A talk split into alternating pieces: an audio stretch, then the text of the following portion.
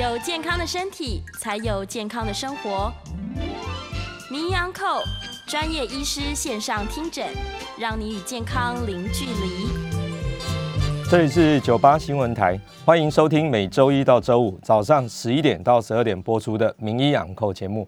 我是肝胆肠胃科肖敦仁医师。今天节目在 YouTube 同步有直播，欢迎我们的听众朋友在 News 九八 YouTube 频道留言询问相关的问题。我们在半点后也会接听大家的 call in，有相关的问题欢迎打电话进来。预告 call in 的专线是零二八三六九三三九八。那我们今天要讨论的主题哦，是用最强胃药还是胃痛？那的我的胃到底怎么了？好，那今天呢是一百一十一年哈，民国一百一十一年的一月三号，哦，也是我们今年的哦，大概开工的第一天的早上哈。那因为今天，呃，虽然外面阳光还蛮好的哈，但是天气还是冷冷的。那我不禁想起哈，有几件在开始今天的主题之前哈，我还是在我们的所有的听众朋友哈。再提醒一件事情，因为现在是冬天，那冬天理论上呢是一些跟心血管疾病相关的东西。那很可惜，就是前几天哦，我听到一个讯息哈，那我们苦林先生哈，他得到的肝癌。那其实他已经有一段时间了哈，大概今年大概可能七八月吧哈，就已经肝癌。他说他今年六十五岁，那原因是因为他体内有很高的 B 型肝炎病毒。好，那他说他体内有四百万，好四百万只的病毒跟他一起，然后陪伴了一颗十四公分的肝癌。那原因很简单，就是因为很久没有做超音波了。那我这边再提醒一次我们所有的听众朋友，也就是假设你本身有 B 型跟 C 型肝炎，请你务必记得每半年要去做一次超音波检查。好，甚至于我提醒一下是。假如你根本就不知道自己有有没有 B 肝或 C 肝，那有一个好消息哈，因为我们的国健署哈，对我们的国民四十五岁到七十九岁这个范围内，你每每一个人一辈子有一次机会，你免费可以验 B 肝 C 肝，好，你只要到相关医疗院所，好，大概跟他讲一下说你希望验这个，那他可以用国健署的经费免费帮你验。因为最怕就是你连 B、C 肝有没有都不知道，那这就你不晓得每半年就要做一次超音波了。好，那我们苦林先生他可能就是他从来就是没有去做好好的追踪，所以一发现就是十四公分。那我想那个是很大的肝肿瘤，那就会伴随的后面很麻烦、很麻烦的治疗。好，所以这提醒一下哈，有关肝的部分。那第二个部分虽然跟我们肝胆肠胃好像没有关系，哦，但是最近我们在门诊里面。本来这一两年来，我们台湾的民众，我们都很乖的，都戴着口罩，感冒减少了。可是最近呢，鼻子不舒服了却一大堆。哦，因为气候降低的温度降低的关系，那特别是一些本来要鼻子过敏的人，在这个时候发作很厉害。那为什么呢？呃，除了温度降低哈，因为温度下降一度，你的免疫力下降百分之十四。除此之外哦，还记得吗？你最近把好多衣橱里面的冬天衣服拿出来。摆了一个夏天以后，那些衣服啊，很多都有尘螨，你不小心就发作了。好，好，所以，呃，因为今天天气的关系，提醒大家这两件事情。哈，刚有没有 B C 肝，赶快去处理一下，又去问一下，一定要确定自己有没有 B C 肝很重要。第二个，假设从衣橱里面衣服拿出来，务必全部都用电熨斗把它烫过，否则最起码要吹风机吹一吹，把上面的尘螨都处理掉，这样比较不会造成。过敏的发作，好，那我们就正式进入到今天的主题哈。那用最强的胃药，我的胃还是痛，那我的胃到底怎么了？哦，那为什么会特别要讲这个主题？因为我说今年是一百一十一年的第一个工作天，不过我在一百一十年的最后一个门诊呢，我发生了一件事情，也就是上个礼拜五，十二月三十一号的最后一节门诊。因为那一节门诊呢很特别，很多我们的听众朋友可能那一那一天呢都赶着要去跨年，不过肖医师在那一天的门诊呢，我还是看到了晚上十点半，哈，虽然已经比较早结束了，啊，有时候会看到将近十二点。所以那天因为很多人去赶跨年，所以我最后呢还是做了三支胃镜，这三个人呢都是用无痛的胃镜做完的。那这三个人有什么特点呢？他们大概八点左右到，那三个都做完胃镜，都做无痛的胃镜。就做完以后呢，这三个人都是胃食道逆流。那他们有有一些职业特色，都很好玩，都是一些诶专业人士哈。第一个，他是一个内科的专科医师，他本身就是专家。好，他偶尔就是会吃一下很强的胃药，可是吃一吃他还是不舒服。他说，嗯，最近就是还是怪怪的。哦，趁跨年反正来做一下胃镜。好，好。那第二个呢，是一个大学的机械系的教授。好，那我说，那你怎么了？他说他也一样。好，因为电视广告反正都有讲嘛，哈，都可以买到这个 PPI，他就用那个药，用一用呢，还是不舒服。哦哦，好像会压一点点，可是就是没有全好。那第三个呢，是一个我们四大会计师事务所的一位专业的女会计师。哈，这会计师很年轻，哈，才二十八九岁，可是呢，他就常年哦被这个胃酸逆流所苦，也一样，因为我们现在很强的胃药。这么强的胃药呢，是你西药房就买得到了。那我们觉得无可厚非。那当然，肠胃科的立场是认为说，把这么强的胃药就摆到西药房买不太好，有时候会耽误到你的病情。好，好，那这三个人呢，一个内科医师，一个大学教授，一个会计师，专业的会计师，他们的特点呢，哦，到了年底哦，那会计师事务所他说，那个会计师忙死了。光要去要去查账，他每天忙得不可开交。那这个教授呢，因为年底啊要交很多国科会的的计划啊，计划报告要交出去，他也压力非常的大哦。所以他们过去可能在在夏天的时候吃一吃 PPI 就没事了，可是却在年底这个时候呢，他胃非常的不舒服。所以，我们今天的题目说，已经用最强的胃药，我还是不舒服啊。那到底问题在哪边？哈，那这些人我们共同特点，我刚刚讲就是压力好像比较大一点，好，压力三个人压力都很大，好，那当然他们共同处了这个环境，哦，现在就是温度忽然间下降，好，我们大概有好几个最什么两个波度的温度下降，第一个波度是从夏天的三十度左右下降到秋天要进入到冬天，哈，初冬的大概二十度。那现在进入到隆冬，从二十几度又降到十几度，甚至到十度左右。我记得那一天最低温是十二度。第二天的门诊就爆量。原本呢胃食道逆流的人哈不是太多哈，可能占了门诊量哈大概四分之一，忽然间就提高到三分之一，甚至到一半。一堆人来就是哦肚子不舒服，就捂着胸说他不舒服。哦，所以确实是天气会有影响。那也因为这个。一百一十年的最后一个门诊，有这么多的人胃食道逆流，我就在想说，好，那我们今年一百一十一年的第一个哈，第一个工作天，那我们都来讲一下这个议题哈。那我们在提这个这个病人啊，这个是一个有趣的病人，那我觉得他有点冤枉哈，因为他今年六十二岁，是一个六十十二岁的工厂的厂长，那他还是时常会胃酸逆流，他自己就觉得有一点逆流感。那更更特别是，他会有点胸痛、胸闷、胸痛、胸闷。好，那一样，他看看去看电视广告，他就买了史上最强的胃药 PPI。好，那商品名我们就不讲了哈。他们大概都是把一个成药一盒拿过来，小医师我已经在吃这个药了，可是我还是不舒服。好，到底怎么了哈？他说有点效，又常常会失效，偶尔就是会发作一下，他就是会觉得还是胸闷。好，好。会胸闷，各位在冬天哈，我刚才讲，在天气冷的时候胸闷，你会想到什么？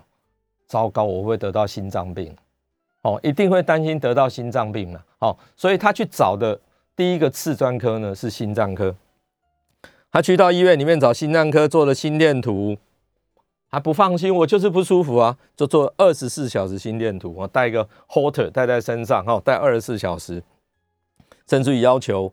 我们心脏科一直帮他做心导管，心导管做完以后，那心脏科一直很清楚告诉他：，哎，这位先生，你没有心脏病，你的冠状动脉很漂亮，心率也是正常的。那这个他他就比较放心一点。但是他问他说：，可是我还是胸闷呢，我常常不小心就胸闷。哦，他说你这样子哈，看来还是跟胃食道逆流有关呢。但是这个厂长呢，他一直觉得自己一定有心脏病，所以他提早退休了。哇，这是一个多大的那个哈？其实，但是我们换个角度设身处地想想看，换做我们动不动就胸闷，还查不出原因，你会不会很担心？哦，结果他就提早退休。好啊，结果心脏科医师就帮他转到肠胃科来。那我们帮他做完胃镜，他确实是有胃食道逆流，还蛮明显的胃食道逆流。哦，虽然不是很厉害，大概轻度到中度之间的胃食道逆流。好，那我们就用一点药了。好。在胃食道逆流的用药，好，胃我们一定会直指胖普阻断剂，就是刚刚讲的 PPI，好，就用 PPI。可是用了 PPI 以后，他以前就在用了，那现在再加用上 PPI，它就会比较好吗？不是的。那事实上由这个例子，我们就要讲一件事情：胃酸逆流、胃食道逆流的病人，胃酸分泌是否比？其他正常的病人来的高，好，今天这是一个很重要的议题哦，因为很多人都会很疑惑这个，好，包括我们肠胃科医师，我们在讨论的时候也会讨论，好，胃酸逆流的人是不是一定因为他胃酸分泌比较多才造成呢？好，我们告诉大家答案，其实并没有，好，也就是说，胃酸逆流的人其实胃酸分泌没有比别人多，只是。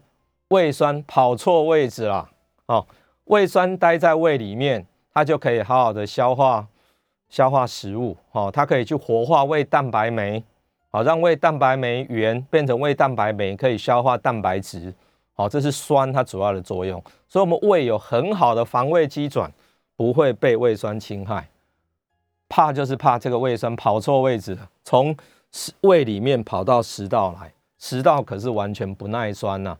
这个就会出问题了。好，那很多人可能问说，那为什么会胃跑错位置？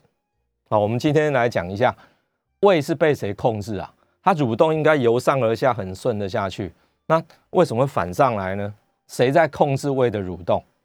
好，那这个时候我们就会讲到一个叫做自律神经的调节。好，自律神经。好，那我在门诊常会跟病人沟通，我说。我说你自律神经有点不，呃，不太不太协调哦，因为我们自律神经分交感跟副交感。那病人就说，哦，嘿，好像 听过自律神经，可是大家又不太清楚自律神经是什么。好，我们简单讲，我们人体的神经系统分成两套，一套叫做随意神经，一套叫做自律神经。随意哈是随谁的意，哦，就随你的意啊。啊，例如我会请病人举手，手放下。好，闭眼睛，张眼睛，那这些都可以随着你的意思就可以立刻做到，这个叫做随意神经。可是有第二套神经系统叫做自律神经。自律神经是什么呢？比如说我会摸着脉搏，问他哈，那你心脏有在跳吗？哈，好啊，跳快一点啊，不会听话呢哈。好，那肠胃蠕动快一点，他也不会听话。我们肠胃事实上时常都在蠕动啊，可是你没有办法叫它快，没有办法叫它慢，也就是你的意志没有办法控制它。所以是随他的意，哈，就是叫随意，好，这是自律的，他自己控制自己，说自律神经乱掉了，没有办法随你的意，哈，所以通常肠胃蠕动是因为被自律神经控制的，哦，所以就是自律神经它的协调度乱掉了，以至于你出问题。其实也包括说你睡不好，哦，或者口水分泌很多，很容易流眼泪，心跳很容易快，手脚麻，这些都跟自律神经有关系。好，那所以。这个厂长的故事哦，好，他说他胸痛嘛，那我给他吃了 PPI，他平常就在用哦，那我现在再加上什么呢？加上自律神经调节剂，事实上他用没有一个礼拜就好很多了。最近这一次年底来，他说他已经好了九成了，他几乎就不胸痛了哦。所以自律神经调节剂这么重要吗？没有错哈，因为刚刚讲我们就是延续今天的主题。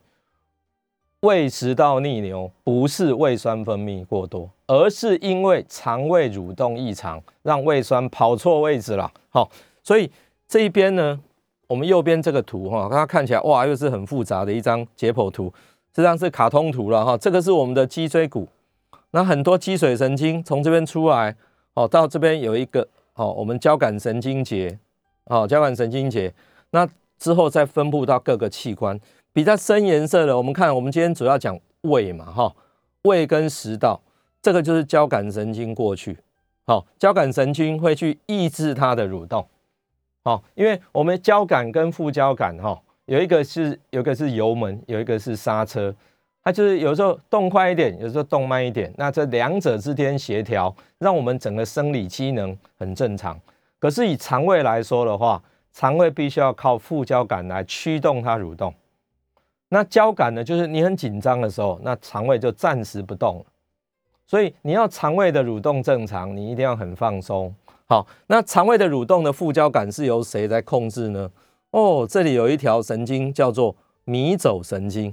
哦，迷走就乱走哈，因为它明明是脑第十对脑神经，可是各位看这个副交感神经这条迷走神经呢，整个肠胃道都是它在控制，胃啊、肝啊、胰脏啊、肾上腺啊、大肠。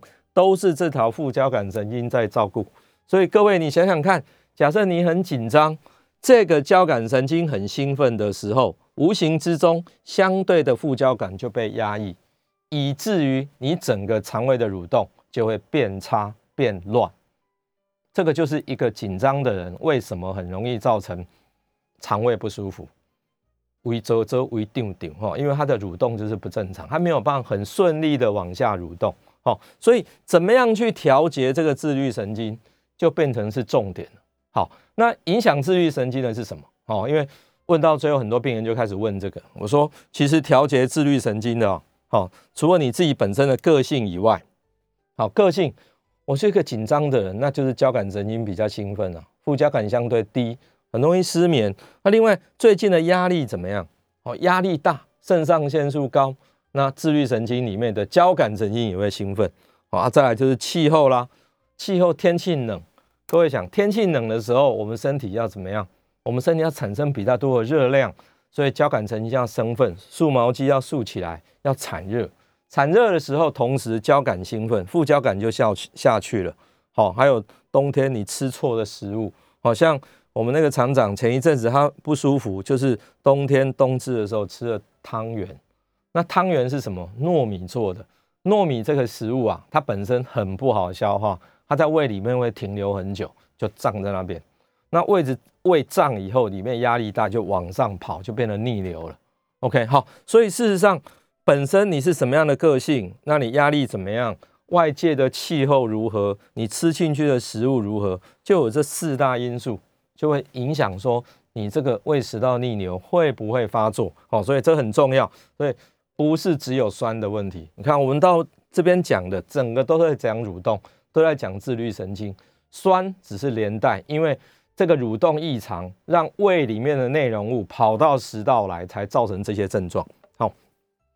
好，所以当然我们会讲说，一个胸痛的病人，有时候我们考虑的会更多了。好，一个胸痛的病人，我们就会考虑到，像说胸痛会不会心脏病？哈，所以刚刚那个厂长他跑去找心脏科也没有错。哦，因为他胸痛，他上上面这个胸痛一并怕会心绞痛，把心脏的问题排除了。同时他来了，事实上事实上我肝脏的超音波也都看过，肝胆也没有问题，稍微看一下胰脏也没有问题。所以上腹部不舒服的三个主要我们要考虑的事情都排除掉以后，哦，才说大概是这这个事情。所以我们在门诊里面哈，肠胃科门诊我们最喜欢就是他已经去看过心脏科了。有时候因为他咳嗽，他也去看过胸腔科，好，因为是喉咙不舒服，也看过耳鼻喉科，三科医师都看过以后，然后才来看肠胃科。我们一看，确定是胃食道逆流，而且确定呢，它就是跟自律神经有关。这个时候的治疗会比较的针对性，而且效果大概都很不错。哈，好，所以我们胃食道逆流的它的病因，哈，因为要讲到治疗。哦，就要讲到它很根本的病因。事实上，这边讲说它是多病因的疾病。好，因为有的人说我小时候就会胃食道逆流，没有错哈。我看过小儿肠胃科，哦，一岁就在做胃镜，那个实在是很夸张。可是本来这个就是遗传因子解释三分之一，也就是这个食道跟胃的交接处这个地方关不紧，所谓的喷门关不紧。哦，这个关不紧呢，就会让胃里面的东西跑上去。哦，那也有可能是胃里面压力太大，哦，像我刚刚讲说，你吃食物吃太多，你吃太饱、吃太快、压力太大也会出问题。好，那另外这个关不紧呢，在很多的报告里面也提到哈，例如说你吃到甜的东西、吃到油的东西、吃到柑橘类、番茄、巧克力，甚至于薄荷，都会让这个松开。还有一个是香烟跟酒。哦啊，很多人就讲说惨了，这样子都没什么东西好吃啊。哦，其实不会啦哈。你只要避掉这些你你自己觉得很敏感的东西，你把它避掉以后，大概就会好很多了。好，所以不要吃甜、吃油、吃饱、吃快，抽烟喝酒不要。你不要太紧张，不要太忙，把这些东西大概避掉一下，我想问题就会好很多。好，所以大概就是了解说为什么会产生这些问题。好，不要只是一直用药。好，因为我特别今天这个这个这一题哈，其实今天这一集我主要跟大家说。尽量不要自己去西药房买药，因为你去买了药以后，你也会耽误自己的问题。好，还记得我刚刚讲的这张，也就是上腹部不舒服，本来就有一堆的原因，那你怎么知道你不是其他原因呢？所以在一个有胃酸逆流感，或者你有胸闷、会有咳嗽这样的问题，尽量找医师，好，去找到说你的问题到底在哪边，这样才能够对症下药。好，千万不要自己买药的时候会耽误。哦，好，我们先休息一下。广告之后再接听大家的 call in，那欢迎询问相关的问题。我们 call in 的专线是零二八三六九三三九八。好，欢迎回到九八新闻台名医昂扣节目，我是肝胆肠胃科肖德仁医师。接下来我们开始接听听众朋友的 call in 电话，我们 call in 专线是零二八三六九三三九八。好。那我们先来接听一下李小姐的电话。李小姐，呃，肖医师你好，好，是你好，你好。我我我我有那个严重的那个胀气，我现在就每天早上一大早就先吃一一颗排利空。哦，这样这样子就就这样子长期吃了一两年，这样子会不会怎么样？好吃的时候效果还不错嘛？哎，对。哦，就是 Gascon 嘛，哈。不是 Gascon 哎，是排利空，还是 Primperon？因为那个英文是什么？嘿，好，嗯，OK，Pre，Prepare one，好，没关系。那个，Per，Pers 孔，Per，Pers 孔，好好，没关系。那个 Gas 孔这一类东西，就是这个什么孔哈，大概是我们一个界面界面活性剂哈，它会把那个气泡打破。那让你气比较容易出来，因为一般在肚子胀气的时候，内科医师会开的药大概有两个，第一个是消胀气的，就是这个 gas 孔这一类的药哈，它因为那个排利空它可能就是个商品名了哈，那它是就是把它的气让它气能够散掉哈。那么第二个呢，第二个是促进肠胃蠕动的，因为为什么会胀？东西在那边撑在那里，包括气在那边，你就会觉得很胀。那所以第一个用界面活性剂把它处理一下，第二个假设还不行的话，就用蠕动的促进剂，让肠胃蠕动好一点。撑在那边很不舒服，好，要不让它嗝打出来，呃，要不让它往下，好排气排掉，好，这两个方法都可以把这个胀气处理好。那我建议呢，李小姐吃饭吃慢一些些，好，吃饭吃慢一些些，因为蠕动比较不好的人，通常就是跟自律神经会有点关系，吃慢吃一吃东西吃慢一点。才不会吞下那么多的空气，也不会吃太多，这样对脏器应该也有帮忙。或许因为吃慢了，那就不需要再去吃药物来协助。好，这样来回答李小姐。好，我们来接听林先生的电话。林先生，哎，肖医师你好，是，你好，你好，请教一下哈，是。因为很多人都说哈，我们吃饱去睡觉，不管你是躺着睡还是趴着睡，都会引起这个胃食道逆流啊。请问这是为什么？这是我第一个问题。然后第二个问题是说，诶，我们你刚，就您刚提到的这个厂长的这个案例，就是说我们会胃食道逆流，其实是胃酸跑错位置，它跑到不应该它存在的位置，就是食道嘛。对。啊，很多时候，哎啊，我能去看医生，然后医生就。开这个 PPI 让我们抑制胃酸不要分泌那么多，事实上这种人他其实胃酸的分泌啊是没有问题的，只不过他跑错位置。是。他如果 PPI 就这样一直常吃哈，会不会越吃但大家都撸架撸海？因为胃酸它也是有 一些维生素吸收的功能，也是跟胃酸有关系。那你如果一直都把它长期压低。会不会让它维生素的吸收反而变更糟糕？以上请教，我在线上收听，谢谢。好，谢谢林先生的问题哈，这确实是很重要的问题。好，我们吃 PPI 哈，吃 PPI 会不会造成长期出问题？会啊，哦，因为 PPI 一吃把胃酸分泌降低，哦，你连带的哈钙的吸收也会变差，所以说吃 PPI 的人很容易会造成骨质疏松症哦，特别在更年期以后的妇女，所以要长期吃 PPI，你确实要小心。那假如说非得哦非吃不可。那记得每天都要晒一下太阳哈，一天十到十五分钟，好像今天的阳光还不错，十到十五分钟就够了哈。那补充一点含钙的食物哦，这样让钙吸收好一点，可能可以把它补偿过去。好，那第二个呢是说，为什么躺下哦？除了这个容易造成骨质疏松之外，第二个提醒是，嗯，因为胃酸降低以后，你的肠胃道容易感染，哦，所以假如说我在吃 PPI，就尽量不要吃生食。好，否则就容易可能会造成肠胃炎。好，好，然后再来，为什么躺下去？哈，躺下去以后容易胃食道逆流，因为实际上我们坐着的时候或站立的时候，我们有一个好朋友就是地心引力啊。哈，地心引力会让胃的食物在下方，所以你要跑上来，它要克服地心引力。可是当你躺平的时候，这个地心引力的因素就没有了，躺平它就不长驱直入。只要你这个括约肌没有关紧，哈。也就是这个，我们喷门这个括约肌没有关紧，那么胃里面的内容物就会往上跑。好，所以当然你躺平就很容易。所以我们一般讲的原则就是，睡觉前三小时不要吃东西，因为睡觉前三小时吃东西，你胃的压力比较大，你就会造成胃酸很容易逆流上去。好，这个是非常重要的哈。那假如说不得已你一定要这样的话，我们另外一个办法就是说，让自己在睡觉的时候稍微身体有一个斜度，也就是垫一点枕头。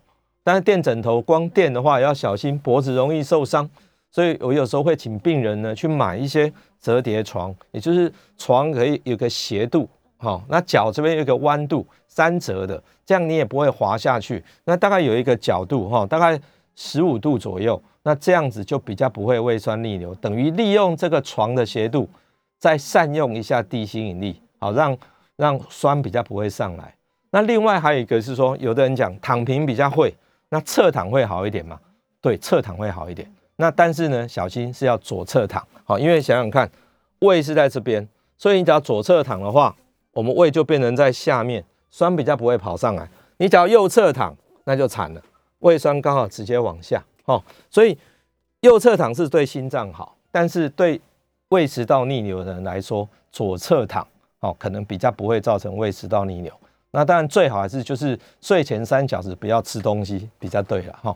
好啊，这样回答林先生哈啊，接下来我们来接听陈小姐的电话。陈小姐，医生您好，我有一个问题已经很很多年了，是，然后也请教过肠胃科的医生，我曾经。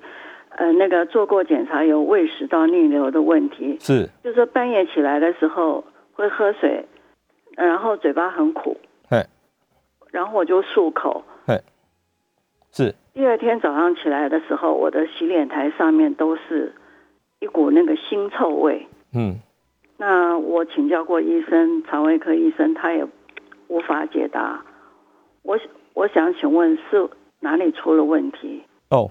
我有胃食道的逆流，但是并没有灼热感或酸啊这种问题，就是会那个会腥臭，嗯，半夜那个苦苦的，苦苦的哈，哎是的，好，谢谢您。好，我来回答一下陈小姐的问题哈。好，胃食道逆流的人本来他就可以哈，不是那种胃消胃酸逆流感，好，他可能是吐出来的东西是苦的，为什么哈？我们不要忘记哈，蠕动，我刚刚讲说。整体来说，胃食道逆流是一个蠕动异常，是因为自律神经不稳定，造成肠胃的蠕动反向，所以胃里面的酸跑到食道就到胃酸逆流。可是各位，下面十二指肠这里有一种东西是苦的，就是胆汁。十二指肠的胆汁会跑到胃，好，那胃呢内容再跑到食道，跑到口腔。所以假设呢，你逆流上来，你感觉是苦味。那小心是连十二指肠的蠕动都反向，好，所以这个时候呢，去调节自律神经，让你整个蠕动是正常由上而下是非常重要的。那当然，第二个是不是一定要用一点 PPI？初期治疗的时候，真的建议先把整个分泌哈胃酸的分泌先降低下来。降低下来的时候，就算说有时候不小心胃的内容物跑上去了，你有觉得是好像白开水一样，就是有点水水的东西，可是你不会觉得不舒服。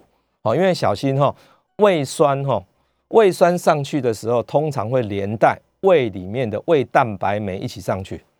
那胃蛋白酶是会消化食物的，会把那个整个肉块消化掉了哦。所以假设有胃酸的存在下，那个胃胃蛋白酶它就会发挥很大的作用哦，就会把它所到之处消化掉。那到时候就会造成声带受伤等等的哈。所以初期的时候还是要一起连胃酸的药一起用，再加这个蠕动调节剂，也就是自律神经的调节剂，这样才会比较好一些。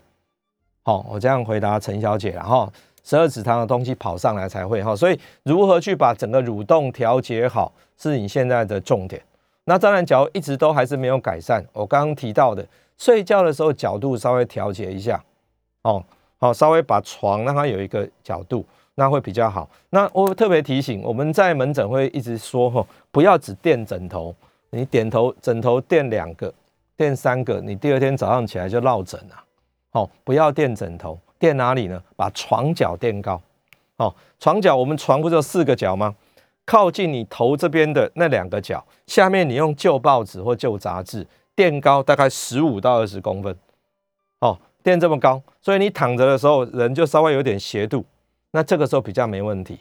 好，那有的人说这样子会滑下去，说你在脚哈，我们在膝盖那个位置呢，再垫一个薄被，让自己有一个支撑，这样就不会滑下去了。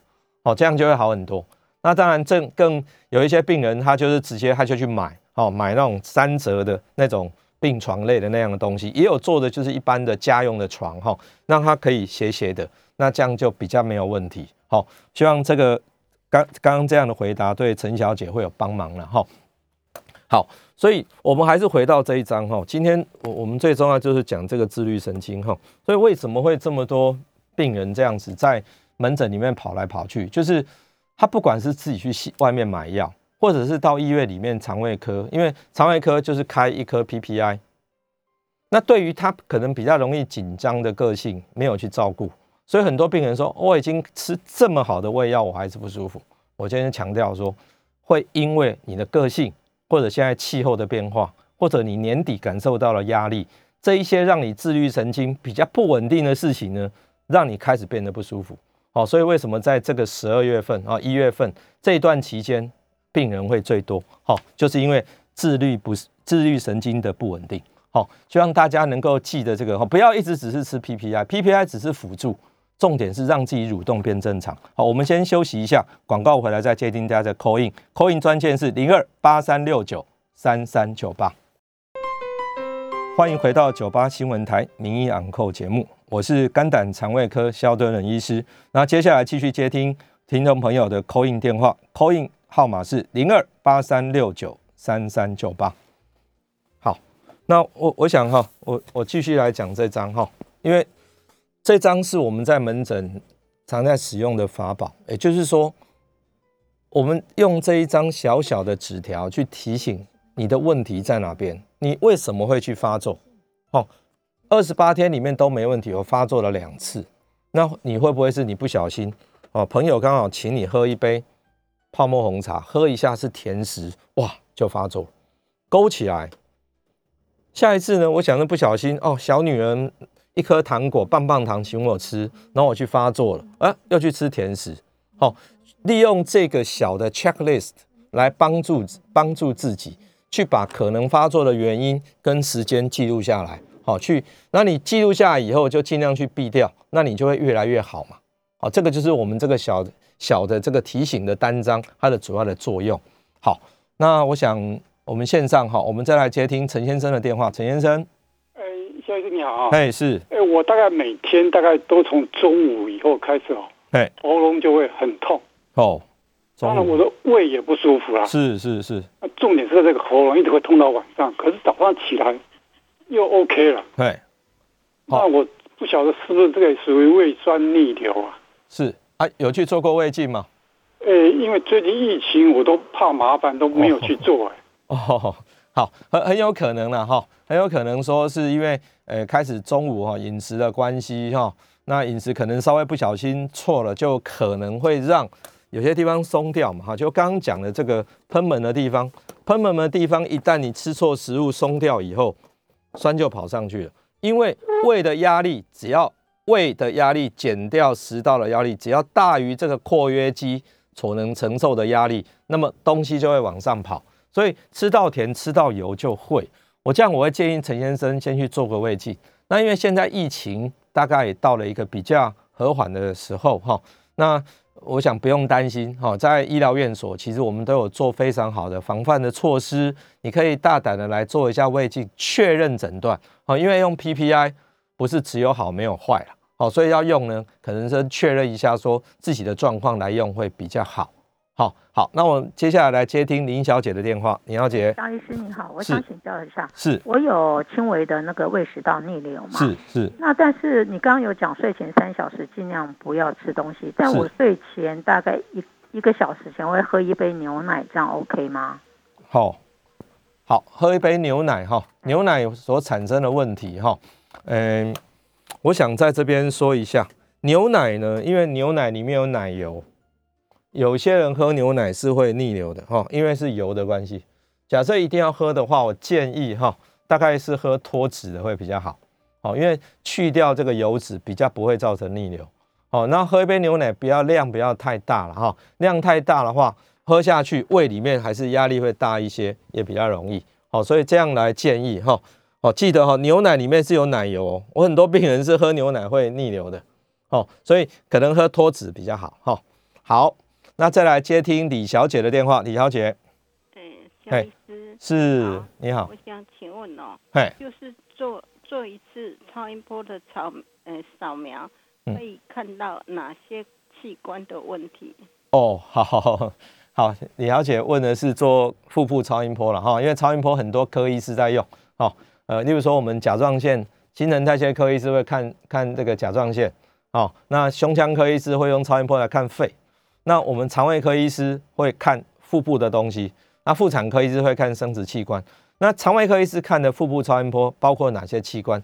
肝、胆、胰、脾、肾，哈，这五个器官我们都会看。哦，所以像刚刚有我听众朋友问到说胆囊的问题，那我们用超音波可以看到，哦，胆囊息肉是大还是小，我们都会看得很清楚。那肝脏的话，哦，就像苦林先生这个肝，他是用超音波去看。好看说哦，肝脏里面有没有肿瘤，有没有肝硬化？那胰脏比较可惜，是因为胰脏会被胃的空气挡到，所以只能看到一半。好，真的要胰脏要看清楚的话，可能要做电脑断层会比较好。好，那另外肾脏我们会看两边看看肾脏有没有肾结石。好，那这样就会很清楚。好，所以肝、胆、胰、脾。那很多人说看不看为什么要看脾？脾脏是因为肝不好的时候脾会肿起来。所以我们会去看看脾脏大小怎么样，好，所以一个腹部超音波事实上能够得到的讯息还蛮多的，哦，按我们国家对于你只要有 B 型跟 C 型肝炎，或者你肝脏有一个肿瘤，或者胆囊有息肉，那大概每半年，哦，健保署也建议你说你一定要来做一次腹部超音波，哦，所以做个腹部超音波，所以得到的讯息很多，哦，甚至于我刚刚提到说你上腹部不舒服，我们在初期就会。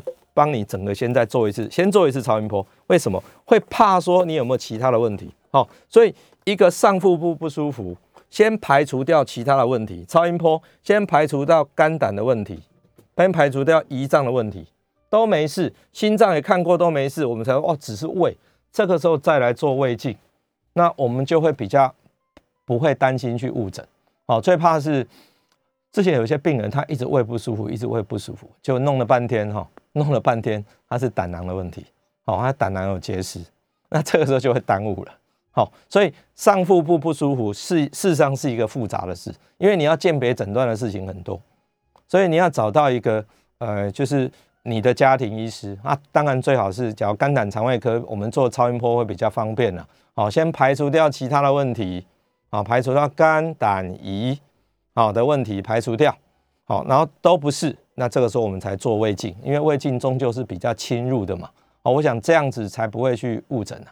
哦，当这些东西都注意到以后，我们就是找到问题的诊断清楚，那诊断完以后，我们再根据那个病因为什么会造成这个事来做处理，哦，这样会比较好。好，我这边就是，呃，我再啰嗦一次，因为我每次我都跟我的病人讲，看医生是求诊断，好，诊断清楚了，然后再来问病因，好，我为什么会得这个病？好，那问清楚第二件事情，再问第三件事情，那我要怎么处理？